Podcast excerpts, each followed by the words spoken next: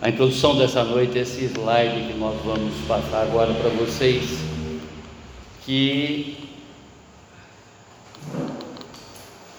fala, ou melhor, que cita né, na Bíblia,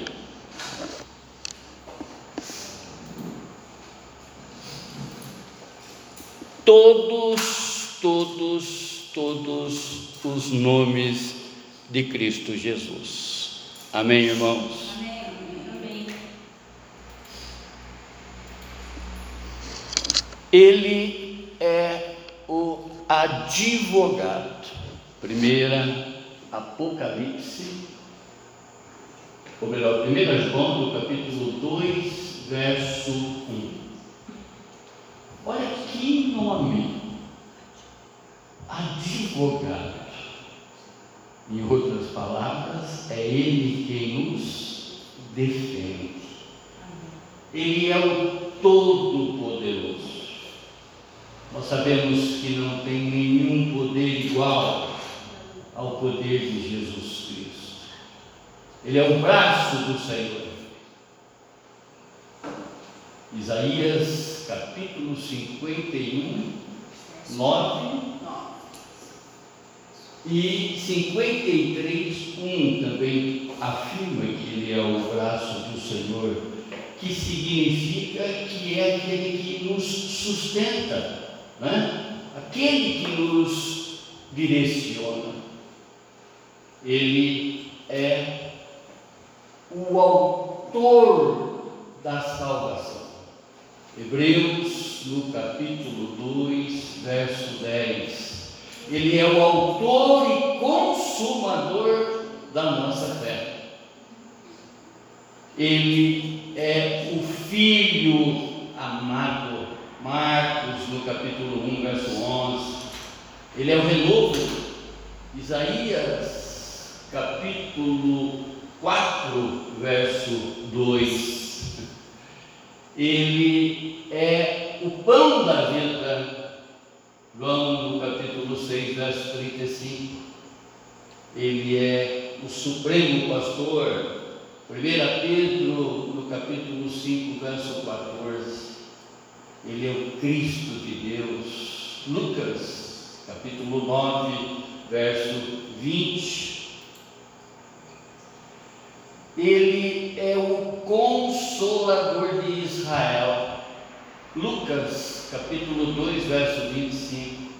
Ele é a pedra de esquina. Salmos 118, verso 22. Ele é o maravilhoso conselheiro. Isaías, capítulo 9, verso 6. Ele é o Criador. João, no capítulo 1, verso 3. Ele é o sol nascente.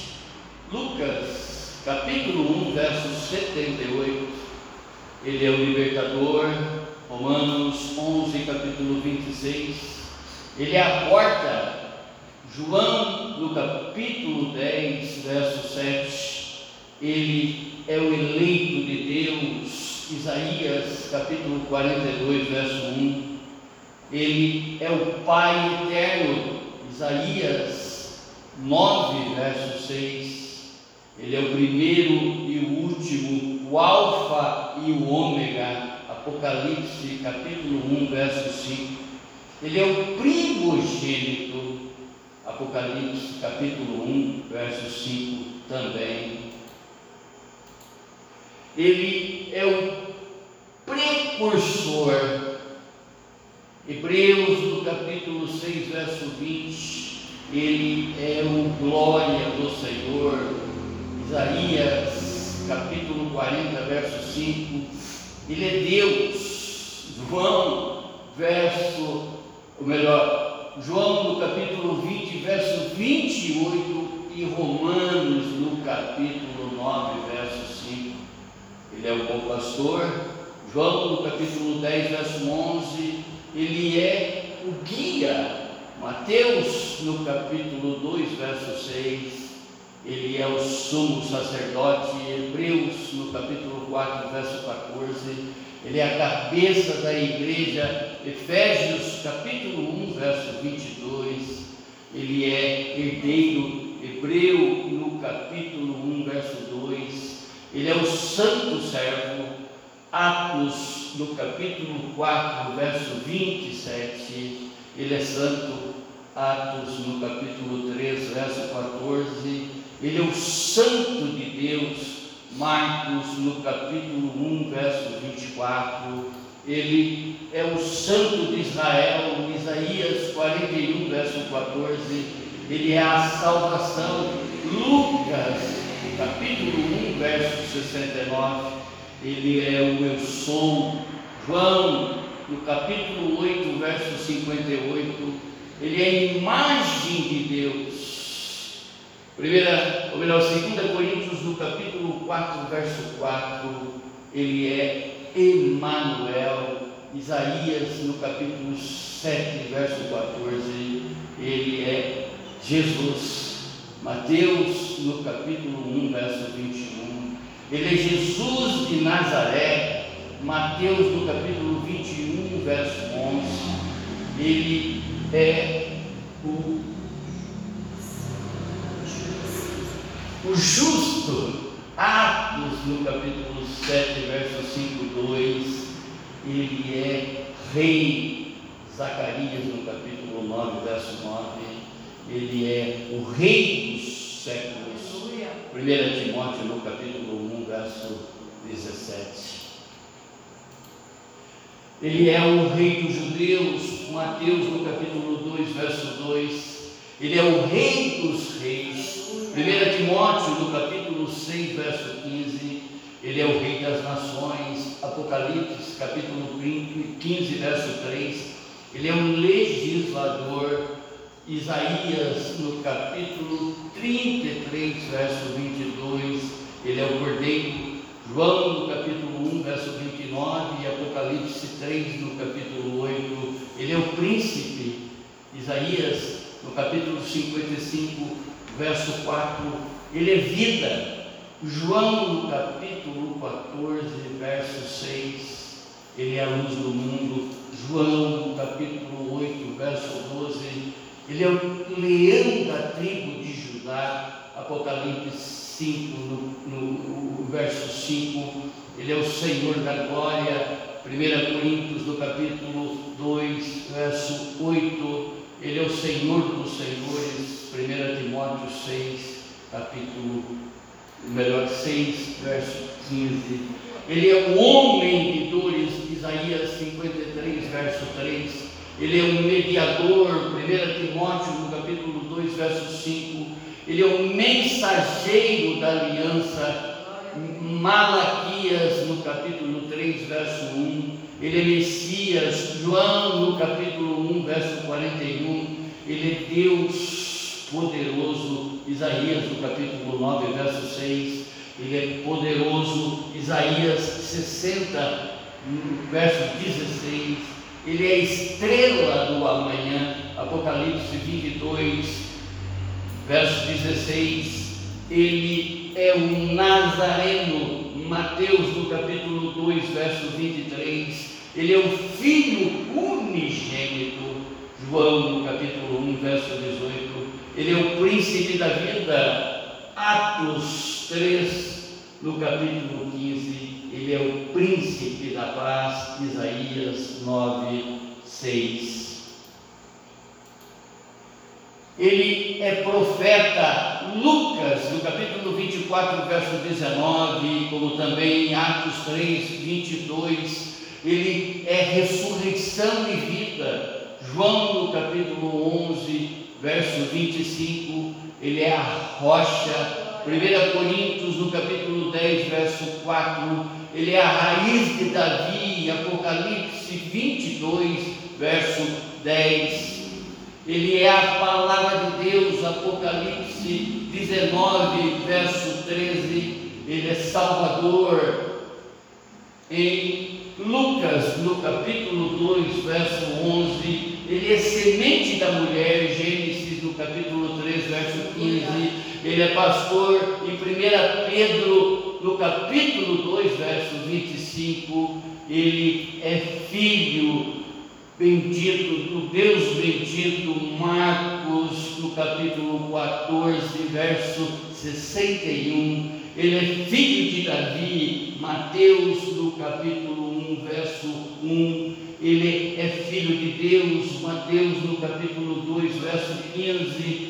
Ele é o Filho Altíssimo, Lucas, no capítulo 1, verso 32 ele é filho do homem, Mateus no capítulo 8, verso 20, ele é o filho da justiça, Malaquias 4, no capítulo 2, ele é a verdadeira luz.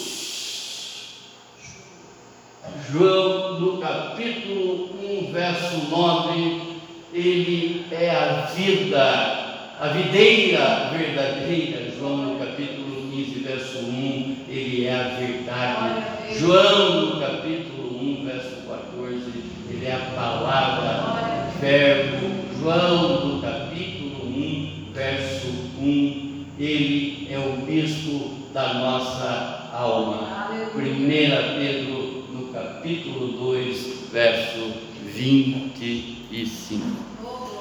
Abra a Bíblia de vocês.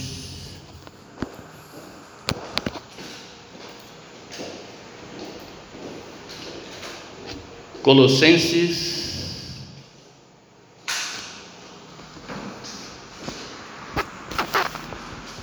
no capítulo 1,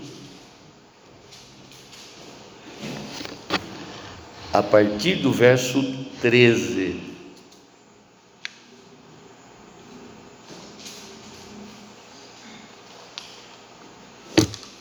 Colossenses, no capítulo 1, a partir do verso 13, nós vamos ministrar do verso 13 ao verso 17 e concluir com os versos 27 e 28 desse mesmo capítulo 1 de Colossenses.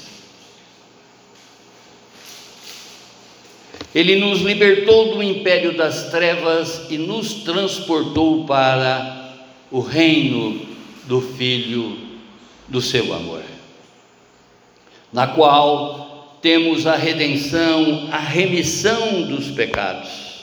Esta é a imagem do Deus invisível, o primogênito de toda a criação, pois nele foram criadas todas as coisas nos céus e sobre a terra as visíveis e as invisíveis, sejam tronos, sejam soberanias, sejam principados, quer potestade, tudo foi criado por meio dele e para ele.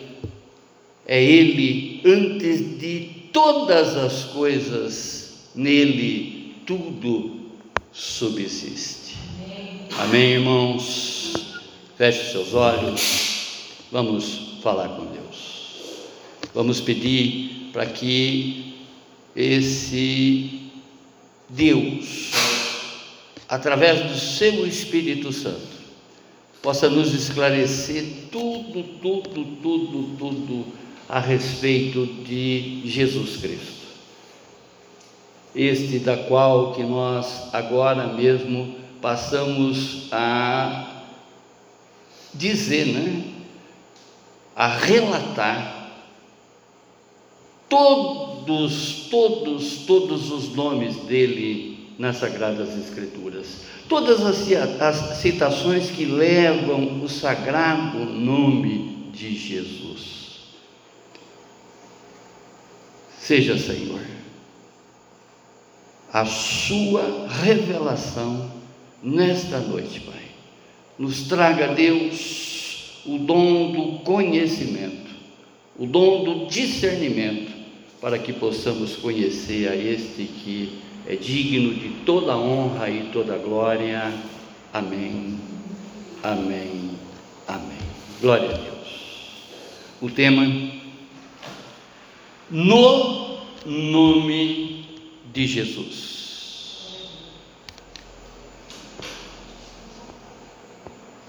Quando nós observamos, através de uma leitura, onde eu digo sempre para vocês de capa a capa, né? de Gênesis a Apocalipse. Quando nós contemplamos as Sagradas Escrituras, nós vamos nos deparar com todas essas citações que faz a revelação desse que é o único digno de toda honra e toda glória. Toda a Bíblia, irmãos, ela cita Jesus.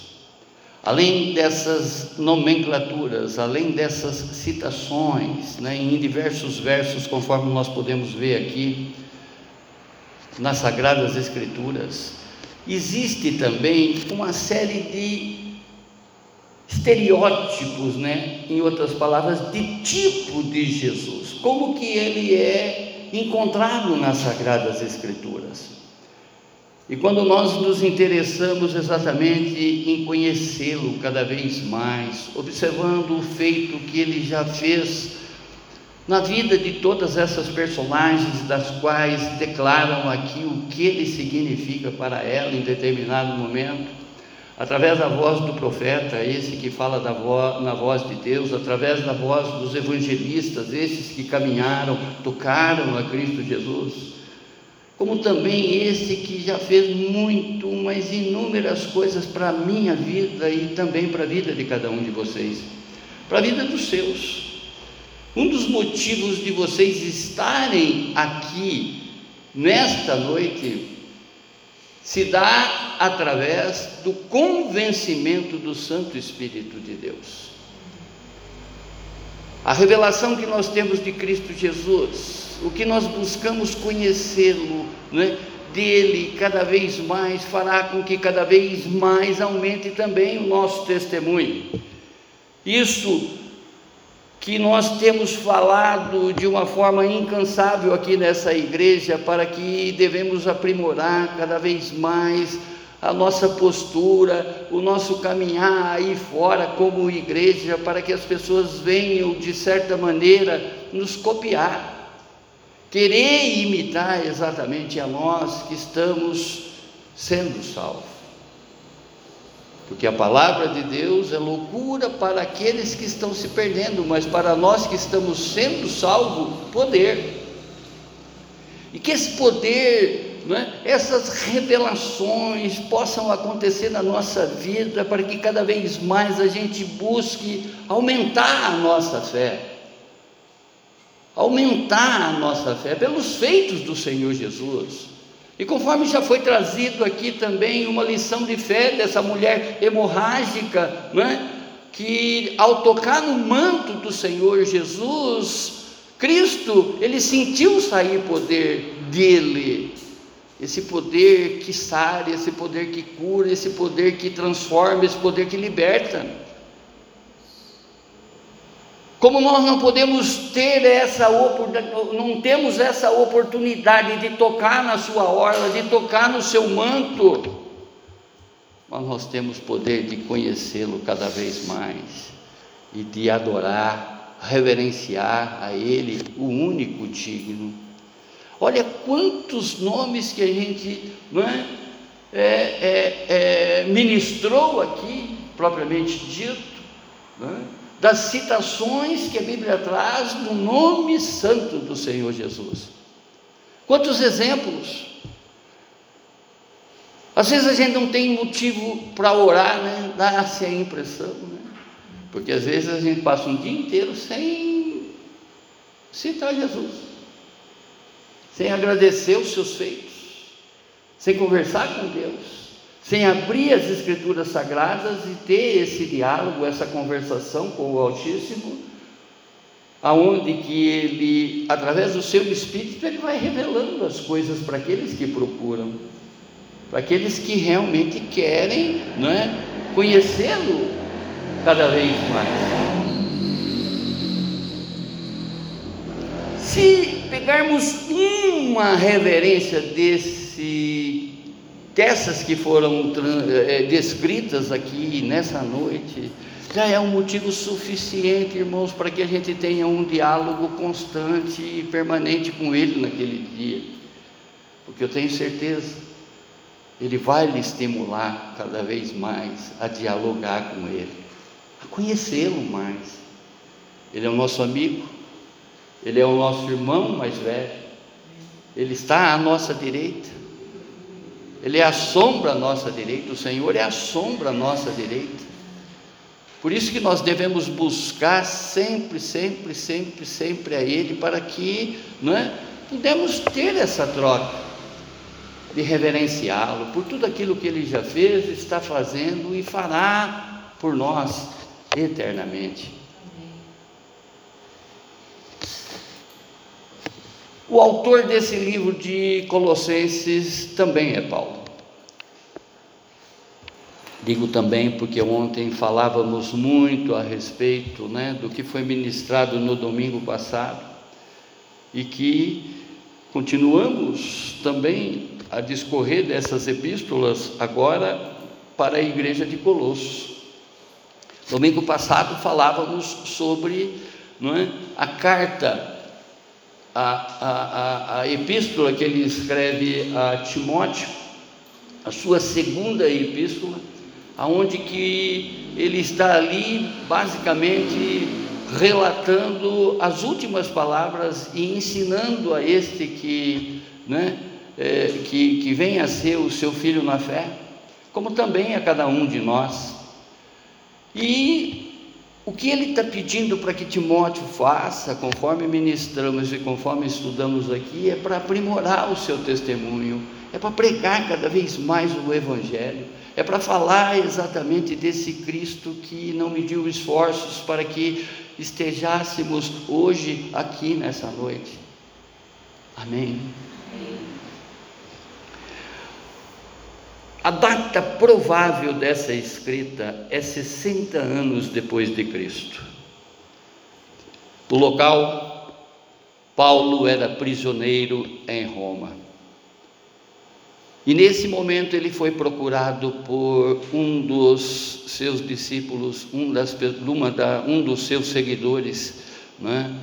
o, o pastor da igreja de Colossos, que era Epáfras, que vai procurar ele para que ele né, dê o conselho devido, exato diante dos problemas que estavam existindo, existindo ali naquela igreja. Em outras palavras, os falsos mestres que adentraram nas igrejas, que estavam trazendo os comichões, trazendo, digamos, as coisinhas do mundo para dentro da igreja, fazendo com que as pessoas, de certa maneira, se afastassem da fé.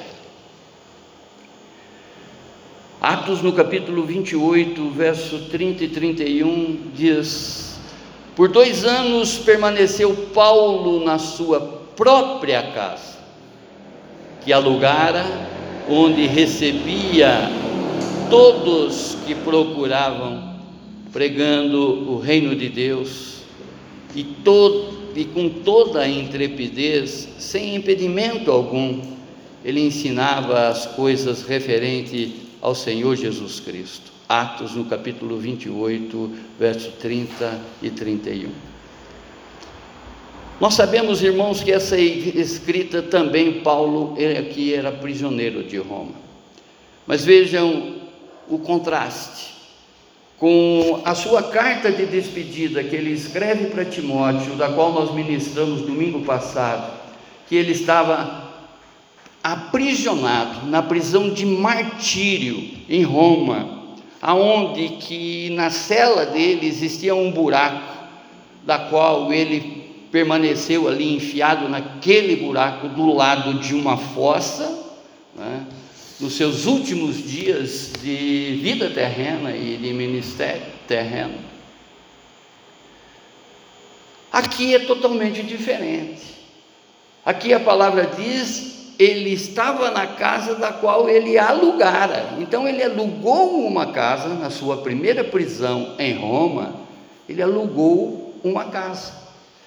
E como eu sempre trago essa ilustração apresentando exatamente o momento da qual a gente vive hoje, como naquela época não existia tornozeleira eletrônica, o, esta prisão mantinha, era mantida, melhor dizendo, ainda que era uma casa, é? dois ou mais soldados romanos, né, cuidando exatamente para que Paulo não saísse dali daquela casa. Hoje a tornozeleira eletrônica ela faz essa demarcação, mas antes era sentinelas que ficavam ali de prontidão. É daqui que Paulo escreve Éfeso, né? escreve para Éfeso, né? Onde que quando ele discorre sobre a armadura de Deus, ele fica contemplando aqueles soldados que estavam ali na sua vigilância e mostra que nós devemos nos revestir com toda a cilada do inimigo. Nós não podemos ir na guerra de peito aberto, porque o soldado romano ele não ia na guerra de peito aberto. Ele tinha uma, uma, ele tinha um traje da qual ele vestindo aquilo, ele estaria mais revestido. E ele né, faz uma narrativa dos pés à cabeça da vestimenta desse soldado, que é a armadura de Deus, da qual ele faz exatamente uma, uma ilustração, uma, uma comparação com a armadura de Deus, da qual nós também devemos nos trajar. A carta de Éfeso foi escrita, a carta para a igreja de Éfeso foi escrita desse local, a carta aos Colossenses foi escrita desse local também. Irmãos, o que estava acontecendo? Ele foi procurado pelo pastor da igreja de Colossos, falsos mestres gnósticos, né, que não negavam a importância de Jesus Cristo, mas negavam o seu verdadeiro ser ou seja, o seu senhorio e a sua majestade. Eu fiz questão de trazer esse slide para vocês na abertura, para que vocês vejam todas as nomenclaturas, todas as citações de Cristo Jesus na Bíblia, mostrando exatamente esse que veio para nos trazer vida e vida em abundância, mostrar essa pessoa preeminente das Sagradas Escrituras, Jesus Cristo. As muitas religiões aí existentes, como daquela época, também da nossa, passam numa linha muito tênue, muito rasinha, não é? falando de Cristo Jesus, mas sem dar a devida importância da qual Ele é dono, Ele merece. O que a gente vê e tem batido nessa tecla com relação ao gnosticismo que, que invadia a igreja naquele momento, esse gnosticismo também está presente na própria internet em relação a culto de muitas pessoas que vocês até ouvem a pregação deles, mas não se dá conta do que está ouvindo.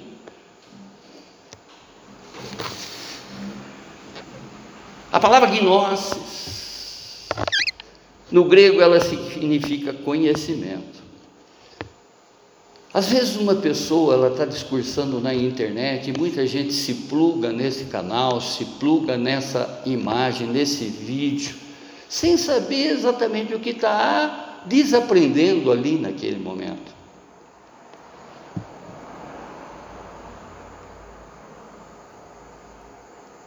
Vejam, irmãos, Muita gente está falando de Cristo Jesus, glória a Deus.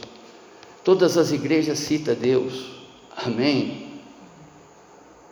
Mas há uma palavra né, que deixa isso claro para nós, em João no capítulo 14, verso 26. Eu sou o caminho, a verdade e a vida. Ninguém chega, ninguém vai, ninguém vem ao Pai a não ser por mim. Cristo é único. Embora o que a gente observa é que as pessoas tentam passar uma imagem totalmente distorcida daquilo que verdadeiramente ele é.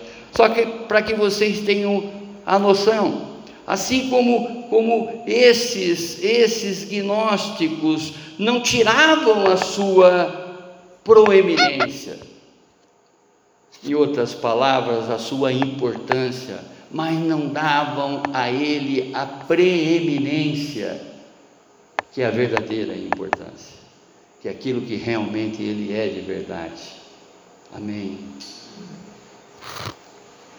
Para os gnósticos, Cristo era apenas uma emanação, em outras palavras, uma manifestação de Deus, e não o próprio Deus. A doutrina central do gnosticismo, não é? Era que o espírito é inteiramente bom e a matéria é inteiramente má. Logo, se Jesus foi homem aqui nesse mundo, homem como eu e como você, ele não poderia ser Deus, que ele era matéria, divino, mas humano. Ele não poderia ser o nosso libertador e salvador, porque a carne é má. Em outras palavras, não foi a carne de Jesus que foi para a cruz. A carne é má. Foi o Espírito de Jesus que foi para a cruz. Agora, espírito sente dor? Espírito derrama sangue? Então vão vendo. Vão vendo exatamente as distorções existentes por parte de muitas seitas e por parte de muitas religiões que estão aí nos nossos dias a igreja da unificação. Ela ensina a existência de um só Deus. Em outras palavras, ela elimina exatamente essa crença que nós temos da Trindade, do Pai, do Filho e do Espírito Santo. Há uma, um culto também desenvolvido nos nossos dias chamado de Teosofia em outras palavras, teosofia. Tel, no grego, significa Deus. Sofia, estudo. É uma doutrina cristã com filosofia, misticismo e ocultismo. Em outras palavras, embola tudo e vai aí saindo fazendo a cabeça do povo. Ah, os intelectuais amam esse tipo de coisa, porque né, é coisas para se pensar. Jesus, irmãos, não é para se pensar, é para se adorar, é para vivê-lo. Porque o Espírito revela. E nós temos que nos agarrar exatamente nessa revelação, não é? E reverenciá-lo. Olha quantos feitos que Jesus já fez na tua vida. Olha o louvor que nós acabamos de cantar, que tudo veio dele, para ele e por ele. Tudo volta para ele. O mormonismo, em outras palavras, os mormons, também para muitos uma religião né, politicamente correta, né? mas que distorce, modifica expande a Bíblia. Em outras palavras, né, uma religião que ela foi criada já né, no, no, no, nos séculos, digamos assim, no século XVII, no século XVIII. Testemunha de Jeová, da qual aqui esse local já foi até um tempo, né? rejeitam a Trindade, acreditando que Jesus é um ser apenas. um ser criado antes de vir para este mundo, ele era o arcanjo Miguel. Vai vendo. Vai vendo as distorções. Você cruzar com, com, com testemunha de Jeová, né? até mesmo testa o conhecimento dele. Na, na, porta de supermercado, na porta de shopping, que normalmente eles ficam lá, não provocando, mas testa o conhecimento dele. Quem é Jesus para você? Que significa Jesus para vocês? Vocês vão ouvir tudo, menos que Jesus é o Filho de Deus e que Jesus é Deus. Amém. Os judeus, eles não acreditam em Jesus como o verdadeiro Messias. Muitos ainda, uma boa parte do, do, do, do judaísmo está esperando a vinda do Messias. Eles não, não, não, não acreditam que Jesus já veio cumpriu cabalmente a sua missão, início, meio e fim, e já está voltando para nos reunir com Ele. Ao contrário,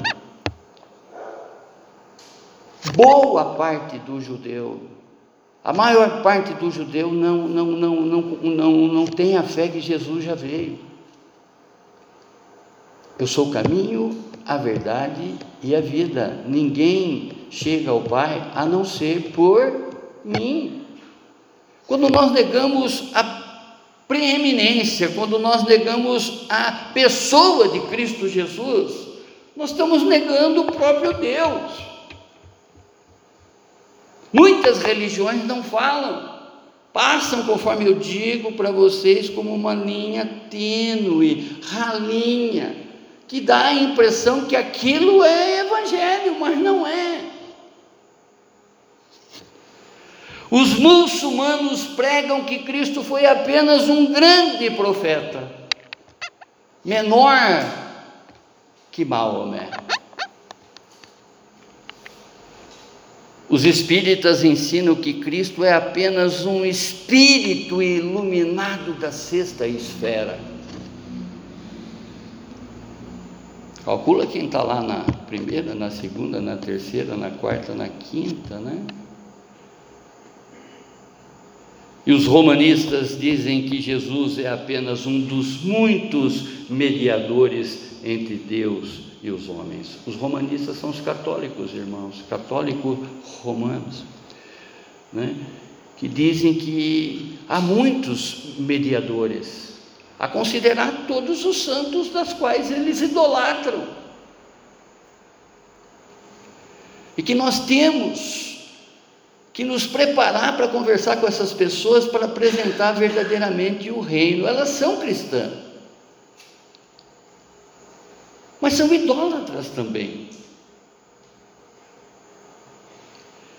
Olha o que diz em 1 Timóteo, no capítulo 2, verso 5: Portanto, há um só Deus, e um só mediador entre Deus e os homens, Cristo Jesus, o homem. Há um só Deus.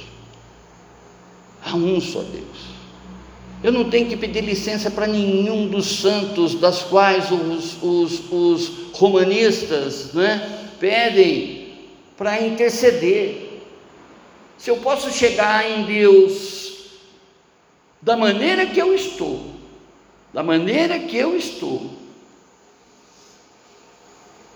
eu posso chegar a Deus e reverenciá-lo. Claro que a palavra diz que eu tenho que reverenciar Ele em espírito e em verdade. Portanto, eu não posso chegar diante de Deus sendo com a minha pessoa maculada. Naquele instante, pelo menos, eu tenho que ser santo, porque Deus é santo. E é necessário que eu seja santo, porque santo Ele é.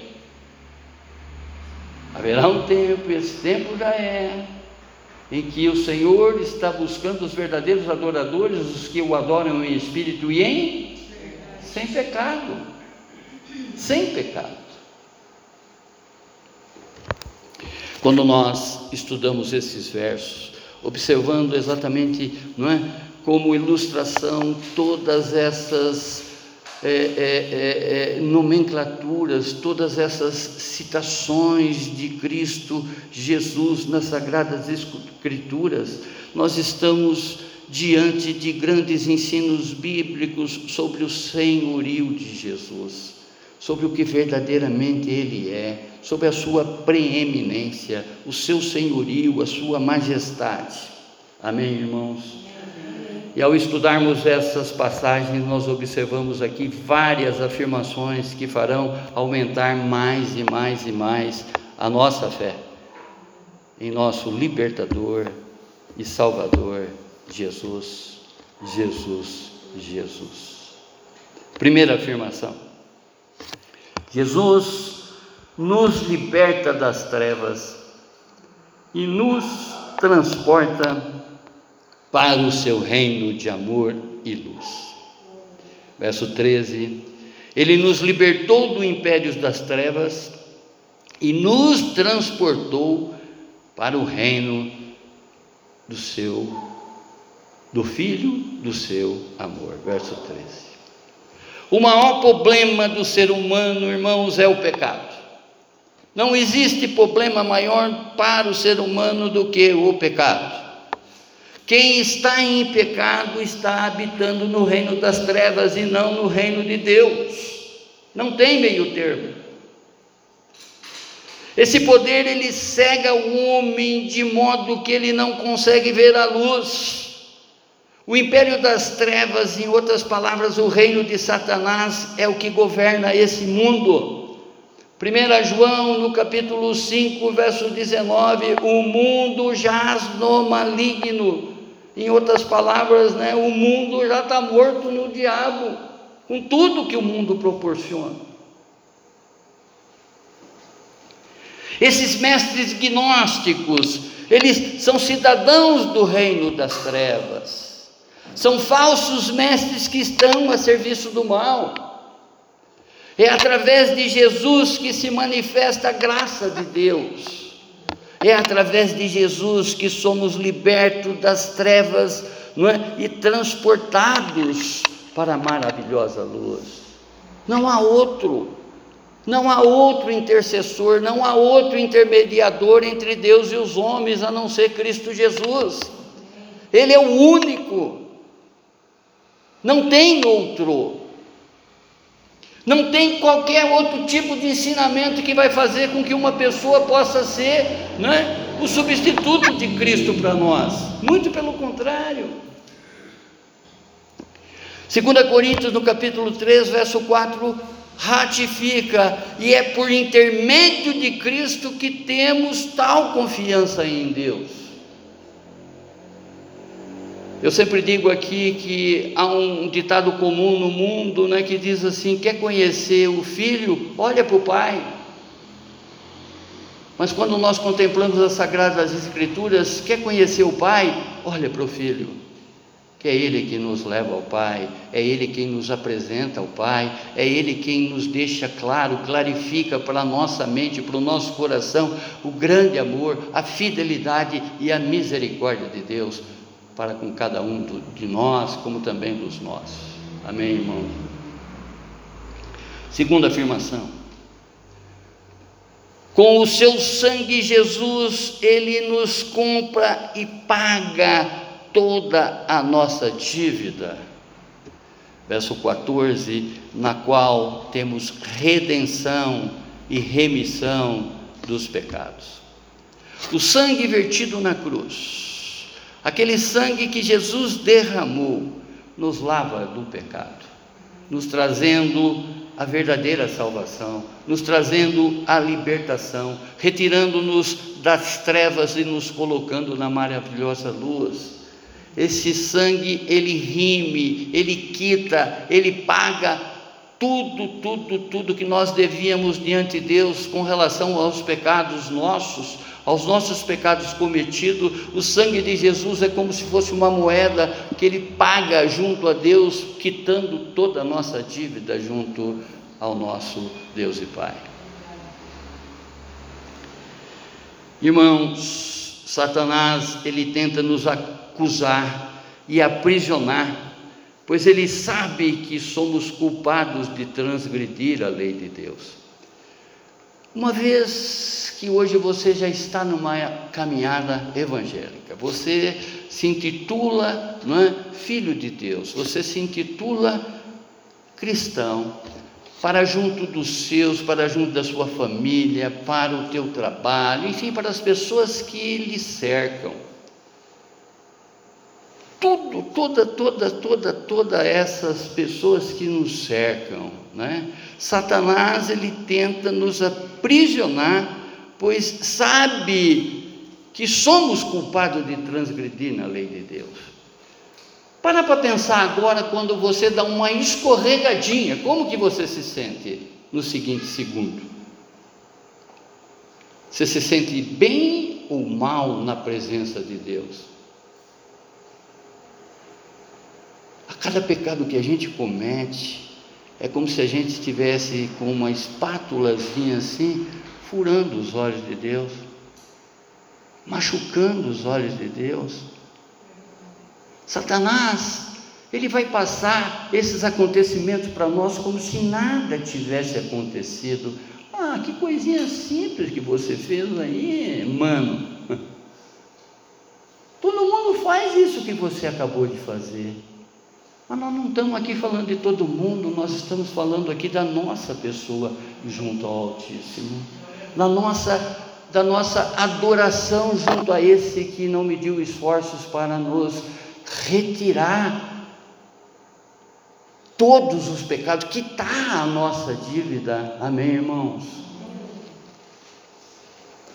Nenhum filósofo ou líder religioso pode libertar a pessoa do pecado.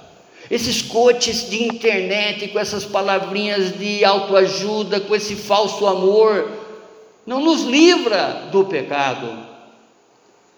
Mas às vezes passa uma borrachinha assim, né? tão ralinha, tão ralinha, que na transparência do papel você vai ver tudo que está escrito lá com relação à tua culpa.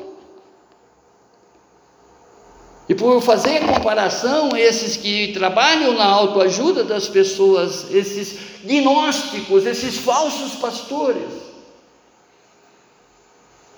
eles utilizam da mensagem do amor de um falso amor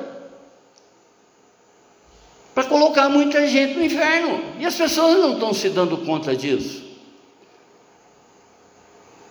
A audiência dele está aumentando 390 milhões de pessoas que curtem e compartilham aquilo que eles fazem.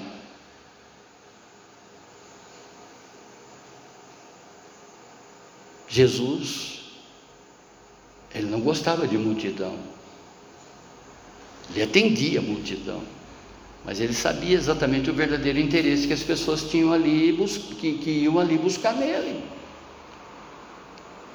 Vejam que tem uma multidão empurrando Jesus para todos os lados ali, até que a mulher enfia a mão entre as pessoas e toca na hora do Senhor, toca no manto dele. E ele vira para os apóstolos: quem me tocou?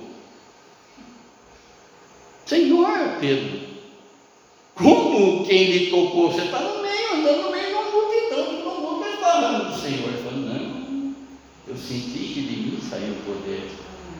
E esse poder que saiu dele libertou aquela mulher de 18 anos que vinha sofrendo de um fluxo de sangue. Só para que vocês tenham noção, né, complementando exatamente aquilo que a Bia trouxe na abertura, a mulher de fluxo do sangue, quando ela estava, a mulher não estava menstruada, a mulher quando ela estava menstruada, ela não podia sair de casa. Ela era chamada de imundo. O marido chamava de imundo, imunda. Vai para mim. Tratos de imundice na Bíblia, em outras palavras, eram modas da época. É o pano que elas usavam exatamente para né, segurar o fluxo. Então é óbvio que elas eram discriminadas, elas eram colocadas em terceiro plano. A mulher, quando ela estava menstruada, ela não podia nem chegar perto de homem, que dirá acompanhar Jesus numa multidão. Jesus no Calvário nos comprou e pagou e cancelou toda a nossa dívida. Efésios no capítulo 1, verso 7 diz: No qual temos a redenção pelo sangue, a remissão dos pecados, segundo a riqueza da Sua graça. Amém, irmãos? Somos propriedade exclusiva de Deus. Vós, porém, sois raça eleita, sacerdócio real, nação santa, povo de propriedade exclusiva de Deus, a fim de proclamardes as virtudes daquele que vos chamou das trevas para a sua maravilhosa luz. 1 Pedro, no capítulo 2, verso 9. Terceira afirmação: Jesus é o mais exaltado. Este é a, esta não é, é a imagem do Deus invisível, este, melhor dizendo, é a imagem do Deus invisível, Paulo falando exatamente para Colossos, para a igreja de Colossos, para os colossenses, o primogênito de toda a criação, verso 15. Falsos mestres afirmavam que Jesus é um ser criado. Olha aqui, irmãos, esses dias eu liguei a televisão e eu vi um desses que são clamados né, na televisão, dizendo que Deus criou Jesus. É uma mentira que alguém poderia falar, se colocando como pastor, se colocando como apóstolo. Olha o que diz a palavra. No início era verbo, em outras palavras, era palavra. As pessoas só falavam dele, mas o verbo se fez carne. Antes de todas as coisas existir, Jesus já existia. Ah, Deus amado, quanta heresia, quanta, quanta, quanta, quanta quanta hipocrisia, irmãos, que está por parte desses que se intitulam aí ser alguma coisa no cristianismo. Me cobram a próxima ministração que eu for fazer aqui, que eu vou falar exatamente sobre Jesus recusar todas essas pessoas. Me cobram isso se eu não trazer aqui domingo essa palavra para vocês, para a honra e glória do nosso Deus e Pai. Outros argumentam que ele foi a maior criação feita pelas mãos de Deus. E a palavra diz que ele já existia antes de todas as coisas. Os gnósticos se utilizam dessa citação para desentronizar Jesus, para tirar sua preeminência. Oh Deus, Cristo Jesus, vejam isso, irmãos, Ele é o primeiro quanto ao tempo e à importância. Não tem diferenciação. Ele é preeminente quanto ao tempo e à sua importância. Quando se fala em eternidade, ele é eterno, ele sempre existiu e sempre existirá. Nós não temos que contemplar essa situação com a nossa razão e sim com a nossa fé. Nós não estamos aqui para duvidar desse que é o único, digno de toda honra e toda glória, digno de toda preeminência, digno do seu, do seu poderio, da sua majestade, não é? da sua condição de primogênito. Em tempo, em tempo, como também em importância. Primogênito, irmãos, unigênito, irmãos, significa o relacionamento eterno de pai e filho. João, no capítulo 1, verso 1 e 2, disse-lhe Jesus: Filipe, há quanto tempo estou convosco e não me tens conhecido? Quem vê a mim, vê o meu Pai. Como dizes tu, mostra-nos o Pai. No princípio era Verbo, e o Verbo estava com Deus, e o Verbo era Deus.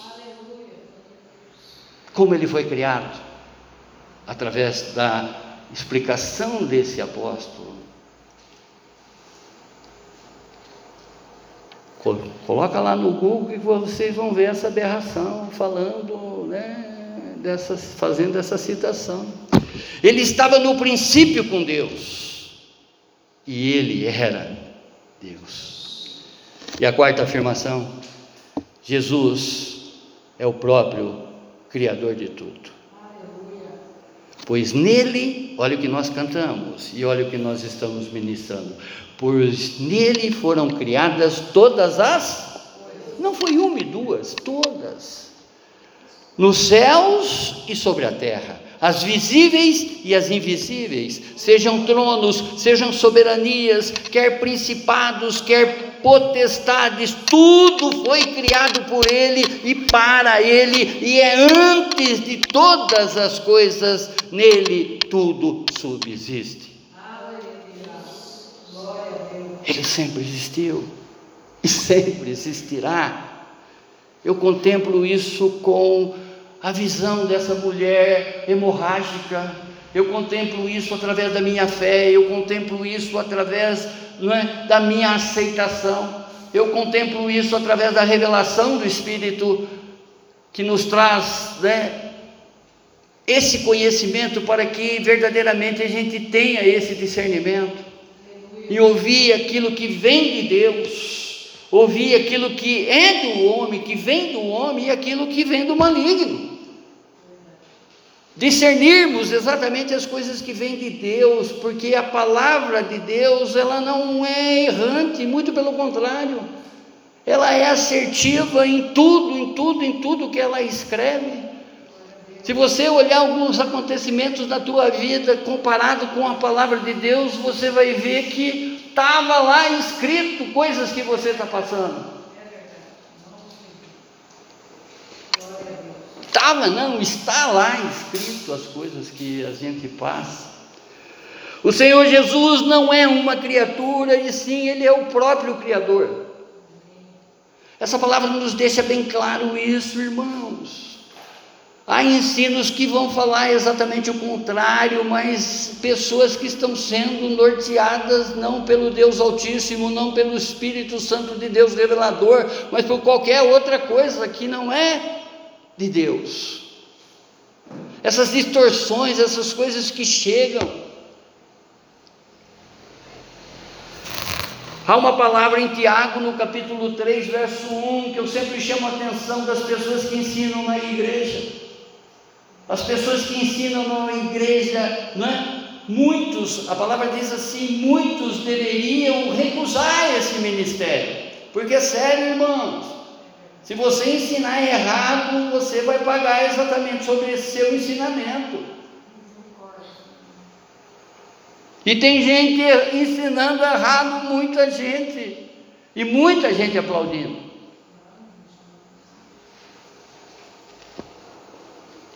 Todas as coisas, todo o universo de coisas, tudo, tudo, tudo foram criados por Ele foram criados não apenas por Ele, mas por meio dele e para Ele. É nele que todas as coisas foram criadas. O poder de criar não está dentro dele. Ele foi o padrão, o arquetipo, o modelo de toda a criação. É nele e para ele que são todas as coisas. Todas as coisas foram feitas para Ele. É Ele o alvo de toda a criação. Hebreus, no capítulo 1, verso 2. Nesses últimos dias, nos falou pelo Filho, a quem constituiu o herdeiro de todas as coisas, pelo qual também fez o universo. Toda a glória da terra, dos céus, do sol, da lua, das estrelas, não se compara com a glória da nossa nova vida em Cristo Jesus. Nós somos a principal criatura de Deus, nós somos a principal criatura de Jesus. a nossa importância é tanta, é tanta que Ele mesmo, Ele próprio veio para nos resgatar. No primeiro momento na sua vinda, aonde que Ele quitou a nossa dívida de pecado e que já está voltando para nos levar para que vivamos eternamente com Ele. Amém, irmãos? 2 Coríntios, no capítulo 5, verso 17. E se assim se alguém está em Cristo, é nova criatura.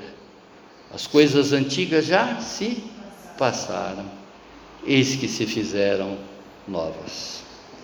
Paulo, ele enfatiza que em Cristo Jesus foram criadas todas as coisas nos céus e sobre a terra. Coisas visíveis e invisíveis, sejam soberanias, sejam principados, quer potestades, tudo, tudo foi criado por Ele os anjos foram criados por Ele, todos os seres visíveis e invisíveis foram criados por Ele. Eu sou o Alfa e o Ômega, em outras palavras, o início e o fim. Diz o Senhor, aquele que é, que era e que há de vir, o Todo-Poderoso Jesus Cristo. A causa de toda a vida é Cristo, tudo que existe depende dele. Todas as coisas foram feitas por intermédio dele, sem ele nada do que foi feito se fez. João no capítulo 1, verso 3. É ele antes de todas as coisas, sua pré-existência.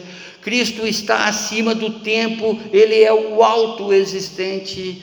Respondeu-lhe Jesus: Em verdade, em verdade vos digo, antes que Abraão existisse, eu sou.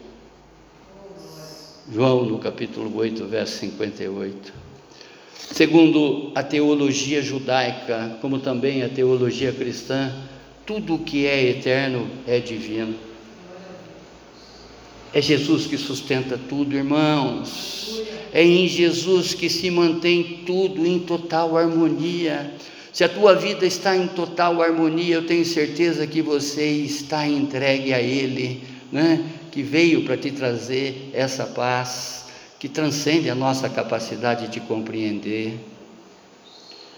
Hebreus, no capítulo 1, verso 3, ele que é o resplendor da glória e a expressão exata do seu ser, sustentado todas as coisas pela palavra do seu poder, depois de ter feito a purificação dos pecados, assentou-se à direita da majestade nas alturas. Em outras palavras, Cristo está nesse exato momento ao lado do Deus, do nosso Deus e Pai.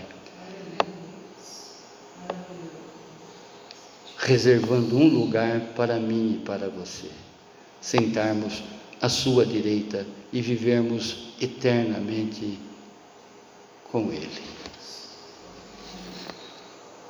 Concluindo, o verso 27 e 28 desse mesmo capítulo, diz assim: O plano de Deus é fazer com que o seu povo conheça esse maravilhoso e glorioso segredo que tem para revelar a todos os povos. O segredo é este: Cristo está em você. Cristo está em vocês o que lhe dá a firme esperança de que vocês tomarão parte na glória de Deus.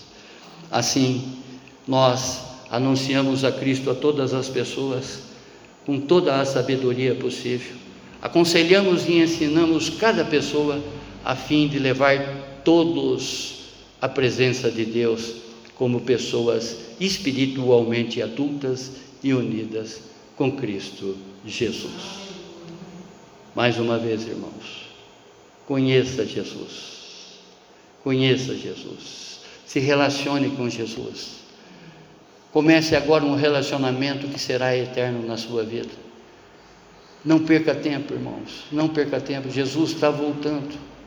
E Ele está voltando para resgatar os seus. Resgatar e levar eternamente os seus. Todos, todos, todos, até mesmo os que já deitaram ele vai levar com ele. A palavra diz que os que os mares tragou, os que os mares levou, vão se levantar e vão ao seu encontro. Os que estão embaixo no céu, embaixo da terra, vão se levantar e irão aos seus encontros, ao seu encontro. E os que vivos estão também irão aos seus encontros. Claro, se ele estiver permanecendo em nós e nós nele. Tudo veio dele e tudo volta para ele. Eu vim dele, você veio dele. Resta saber se você quer ou não voltar para ele. Ele te quer, ele te quer.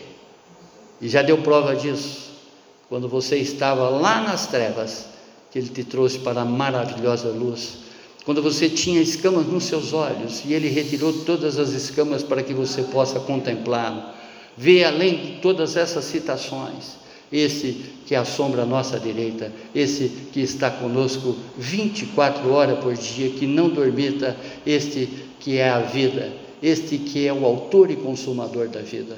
Ele já deu a prova de fé, para que nós tenhamos a mesma fé da qual ele já deu a prova. Amém. Glória a Deus. Obrigado, Pai. Muito obrigado, Senhor, por essa palavra. Muito obrigado, Senhor, pelo seu Espírito Santo nos esclarecer cada vez mais que tudo pertence a Cristo Jesus. Tudo veio dele, tudo volta para ele. Me ensina, Senhor, a manter, Senhor, um compromisso, uma disciplina, uma procura maior deste que veio para nos trazer vida e vida em abundância. Nos ensina, Senhor, a conviver mais tempo com Cristo Jesus, a aprendermos aqui nesse plano, a aprendermos aqui nessa terra o que passaremos a viver eternamente com Ele, para a honra e glória dele mesmo. Amém, amém, amém. Glórias a Deus, glórias a Deus, glórias a Ti, Senhor, glórias a Ti.